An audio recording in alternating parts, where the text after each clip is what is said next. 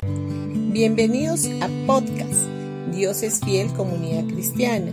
Los invitamos a escuchar el mensaje de hoy. Hola familia, hoy día miércoles 13 de abril.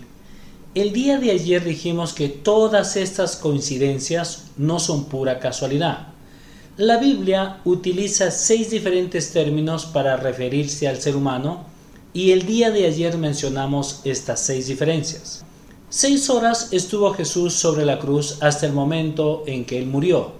El sexto mandamiento dice no matarás, pero el ser humano llevó a Jesús a la cruz para que muriera.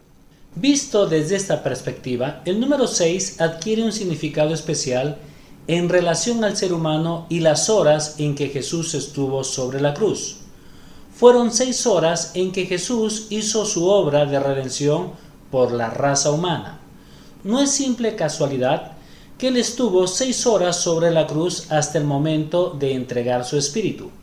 Esto tiene que ver con el cumplimiento de la ofrenda del holocausto, el tamid, de la cual nos habla la Biblia en el libro de Números capítulo 28 versículo 3 y 4. Dice, diles a los israelitas, esta es la ofrenda especial que deberán presentar al Señor como ofrenda quemada diaria ofrezcan dos corderos de un año que no tengan ningún defecto, sacrifiquen un cordero por la mañana y otro al atardecer. Jesús fue crucificado en la mañana y murió al atardecer de acuerdo al horario judío, lo que para nosotros sería las 15 horas o las 3 de la tarde.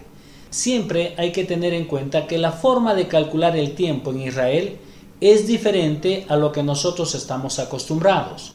Los judíos empiezan a contar desde las primeras luces del alba, o sea, al amanecer, lo que equivale a las 6 de la mañana. Por lo tanto, la hora novena vienen a ser las 15 horas de nuestro horario. Para ellos es el atardecer.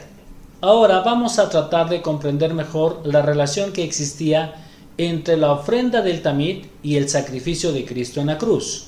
En la ofrenda del tamid, a la primera hora o al amanecer, era traído el primer cordero para el holocausto y puesto sobre el altar. Este permanecía allí por un lapso de tres horas hasta que era sacrificado. Al amanecer de aquel día Jesús fue traído delante de Pilato. Luego del interrogatorio fue escarnecido, golpeado, maltratado, y una corona de espinas fue puesta sobre su cabeza. La carne de su espalda fue despedazada a causa de los azotes que le propinaron los soldados romanos. Jesús estaba allí como aquel cordero inocente preparado para la ofrenda del holocausto. Esto lo habla en Isaías 53 y lo describe en detalle. Esta fue la denominada pasión de Cristo. Lo que sucedió en este periodo de tiempo tiene que ver con los sufrimientos de Jesús antes de ser crucificado. Bendiciones con todos ustedes y el día de mañana continuaremos con este tema.